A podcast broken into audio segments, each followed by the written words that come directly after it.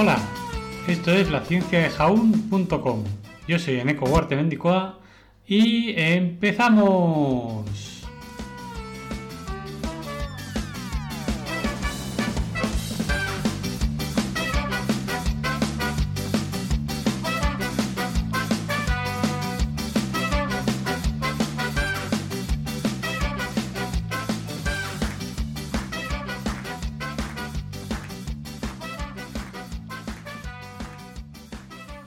Hola a todos y a todas. Hoy es lunes 26 de abril del 2021. ¿Y qué tenemos? Pues tenemos una efemérides que dice así. Tal día como hoy, 26 de abril de 1900, nace Charles Francis Richter. Fue un físico y sismólogo que estableció una escala para medir los terremotos, que supongo que esto sonará, que es la escala de Richter.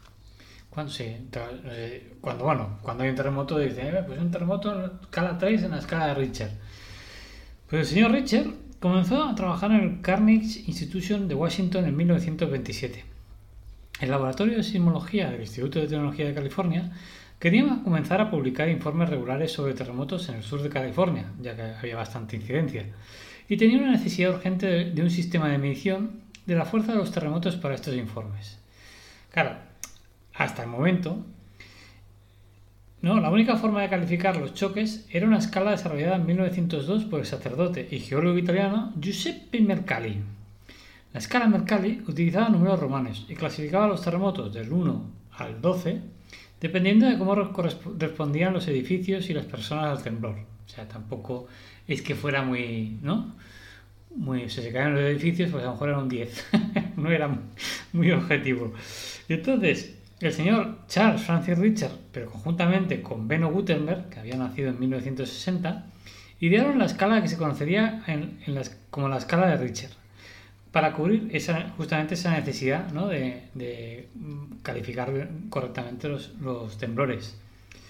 Y esta estaba basada en medir cuantitativamente el desplazamiento de la Tierra por ondas sísmicas, como sugirió anteriormente ¿no? Eh, Quillo Guadati, que nació en 1902, eh, en un artículo de 1928. Los investigadores diseñaron un, sismógrafo que, medía este desplazamiento y desarrollaron una escala logarítmica para medir la intensidad. El sismógrafo en sí fue más idea de, de Richard y el, resto, la escala logarítmica que permite una, calificación mejor, era de Benno Gutenberg. Después de la publicación de la escala propuesta por estos dos investigadores en 1935, los sismólogos la adoptaron rápidamente para medir la intensidad de los terremotos. Hay que decir, como curiosidad final, ¿no? que Gutenberg era reacio a aparecer en entrevistas y posiblemente por ello el sistema solo se conoce con el nombre de Richard.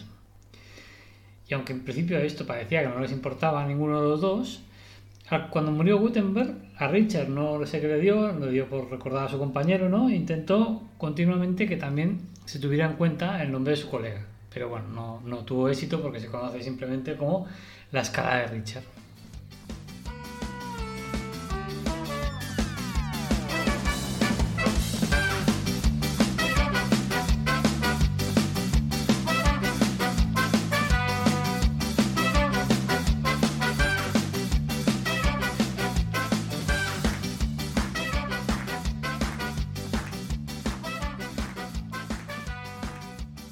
Bueno, y aparte de efemérides, pues también tenemos algún, un chiste, ¿no? Para em, empezar mejor el día. Y esto que, ¿no? Que, que, hay un tío que está temblando en la calle, ¿no? Ahí, pum, y entonces se acerca a alguien y dice, oiga, ¿está usted bien? Dice, sí, sí, muy bien, gracias, ¿no? Es que lo he visto temblando. Y dice, oiga, pero ¿por qué estoy haciendo mediciones? Dice, ay, ¿mediciones de qué? Pues mediciones para medir terremotos. Ah, y lo hace así, temblando. Dice, sí, si tiemblo así cuando hay un terremoto, mira, es la escala 3, es muy parecida a la escala de Mercalli.